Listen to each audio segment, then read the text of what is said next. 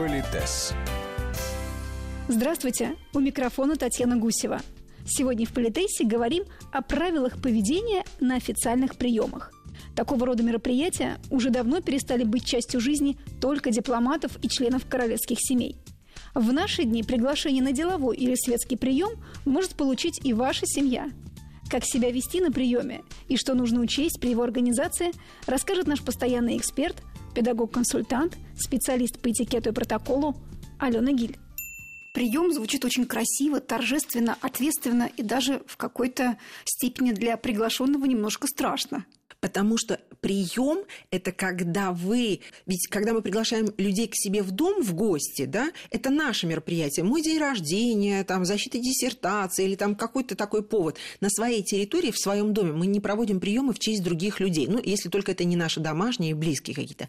А ведь прием, вот прием, он бывает чаще всего, если это официальный, там, дипломатический и так далее, то есть это в честь какого-то лица, то есть хозяин приема устраивает все вот это действие ради какого-то другого лица. Это может быть в честь компании, может быть в честь делегации. То есть оказывается гостеприимство в честь какого-то вот другого лица или события.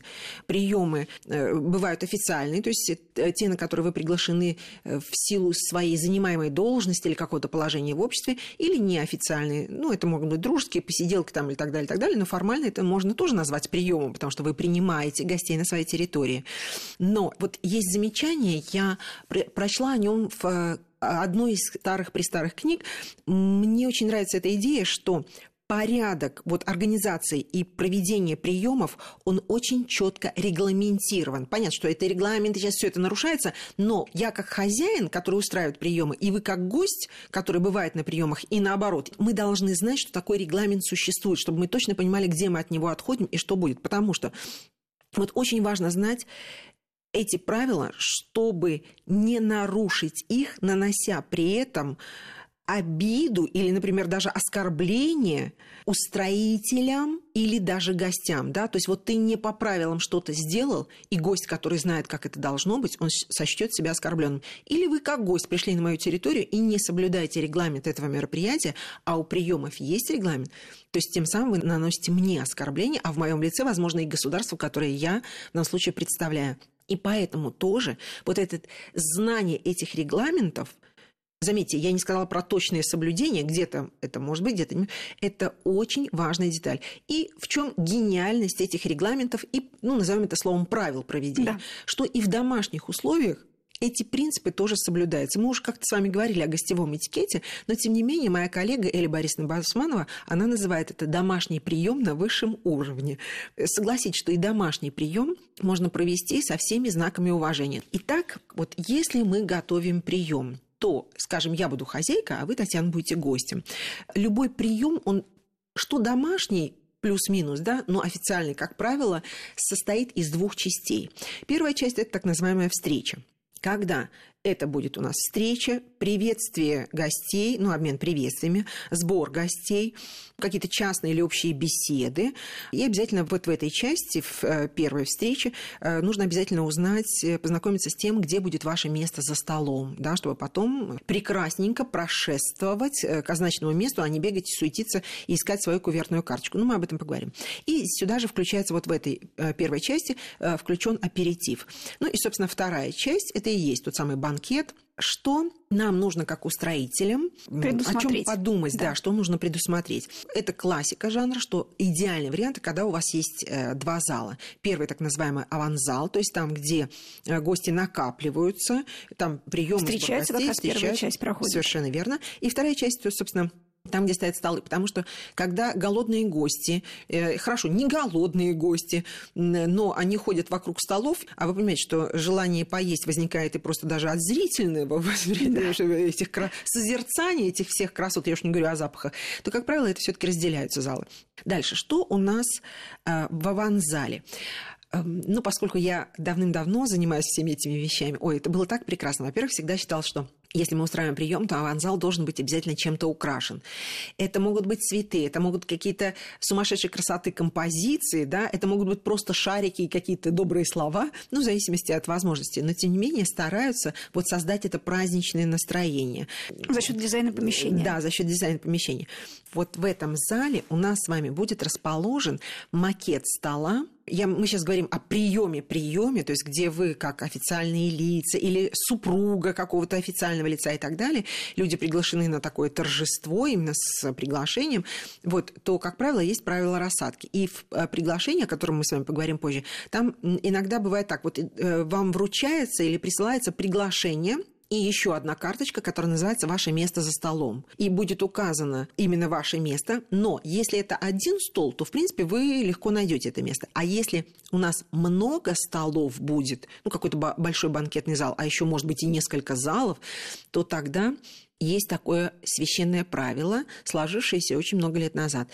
Или вот в этом аванзале, где гости собираются, выставляется макет этого стола, и там малюсенькие такие кувертные карточки, и вы можете найти себя и, собственно, знать, где вы будете сидеть. Увидеть, да, да если гостей очень много, то тогда у нас будет вывешен список, ну, будет какой-то стенд или что-то такое красиво сделано, будет список гостей, где вы найдете свою фамилию, и э, вы посмотрите на плане, на схеме рассадки, где вы будете сидеть, где будет этот стол, в каком зале, как туда войти, да, и где вы сидите. Помните, мы когда-то говорили с вами о театре, что грамотный гость должен обязательно посмотреть, где он будет сидеть, чтобы потом никого не побеспокоив и не суетясь, не создавая толчью, сразу пройти к своему месту. Так и здесь. Вот это правило, ты заранее должен об этом побеспокоиться. То есть мы, как хозяева, должны человеку предоставить эту возможность. И у нас есть еще а, очень важный момент, что э, мы, как хозяева, должны позаботиться об аперитиве. Когда-то мы с вами обсуждали, что аперитив – это напитки, призванные утолить жажду и раздразнить аппетит. Потому что гости, ну, там минимум 30 минут у нас есть гостей, отводится на приемах. Если у вас э, гостей тысячи человек, то понятно, что съезд гостей в течение 15-30 минут практически невозможен. И на больших приемах, как правило, еще и указывается время, когда вы должны подъехать. И опять же, толчья все равно будет, но, по крайней мере, это не все все в одночасье подъедут, да, все-таки ну, какими-то порциями. Вот, то время, пока мы ожидаем, надо предусмотреть угощение. Так вот, напитки, призванные утолить жажду или раздразнить аппетит. Позволю себе напомнить всем нам, что они бывают ординарные. На сегодняшний день есть много разных способов. Возьмем самые простые. Это или стоят столы, и на них стоят эти напитки – Опять же, вот в аванзале раньше по старым правилам стояли несколько столиков, ну, в зависимости от количества людей, накрытые скатертью. И там стояли аперитив, какие-то маленькие угощенницы, типа орешков, э, там, маслинок или там чего-нибудь еще. Дальше стояли специально отдельные столы, пустые с подносами, чтобы люди могли ставить туда использованную посуду.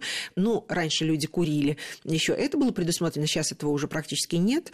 Так что вот для того, чтобы люди могли чувствовать себя комфортно, комфортно, специально вот эти места были предусмотрены. Сейчас не всегда в аванзале это делают, а как правило, разносит официант. И здесь очень важный момент. Например, вы видите, что у официанта на подносе только один. То есть это может быть вода газированная, не газированная, это может быть сок. Напоминаю, что обычно в качестве аперитива выбирают не сладкие соки или э, какое-то, ну, как правило, сухое полусухое вино или просто столовое, или тоже шампанское и так далее – так вот, это официант разносит только один вид, а это называется ординарный.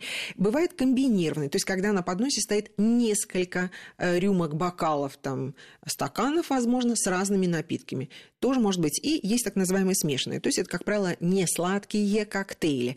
Чем хорош коктейль? Тем, что в нем алкоголь присутствующий там, он еще разбавлен чем-то вкусненьким, то есть вы не захмелеете до начала мероприятия, значит, у вас будет просто прекрасное настроение. И я напоминаю, что еще вот в это время, когда гости собираются, это священное правило хозяев. Они должны не только приветствовать гостей. Лично. Да, лично, но и еще способствовать тому, чтобы они знакомились друг с другом, общались. Вот создать эту приятную атмосферу – это наша священная хозяйская обязанность. Позвольте себе такое замечание. Вот э, раньше И женщины и мужчины, собственно, поскольку эти мероприятия проводились постоянно, то люди умели, худо-бедно умели это делать. Мы сейчас говорим о светской обстановке. В официальной обстановке хозяева, ну, те, кто облачены такой властью проводить официальные мероприятия, как правило, они уже тоже с этими навыками знакомы. В деловой обстановке далеко не всегда Например, руководитель компании, генеральный директор э, или владелец компании умеют это делать. И поэтому вот это нужно очень хорошо продумать, когда генеральный директор, он же опытный боец, он может стоять в аванзале, ну, если от, им, от его имени дается мероприятие, то это тоже будет, может быть очень правильно, и он приветствует своих гостей самолично. Кто-то второе или третье лицо, оно в аванзале здесь же, но оно знакомит людей, это второе или третье лицо, как правило, такие люди знают большинство присутствующих, да, знакомит, ну, и создает вот ту самую приятную атмосферу. Бывает так, что по каким-то причинам, по статусным ли, или потому что человек не умеет этого делать, или стесняется, или что-нибудь еще, в качестве вот этой принимающих представителей этой компании или этой организации стоят второе или третье или четвертое лицо. Чаще всего это будет мужчина и женщина. А они приветствуют, их статус достаточно высок, чтобы выступать в роли принимающей страны, но хозяин будет находиться в аванзале, с кем-то там беседовать, возможно, кому-то оказывать особое внимание каким-то вип-гостям. И поэтому нужно всегда взвесить, кого вы приглашаете и, кто и какую будет, стратегию да, выбрать. И какую стратегию выбрать, потому что, не дай бог, вот э, кто-то сочтет себя неуваженным. Если третье лицо его встретило, а не первое. Но это уже другая история. Разговор о светских и деловых приемах продолжим в следующие выходные. Политес.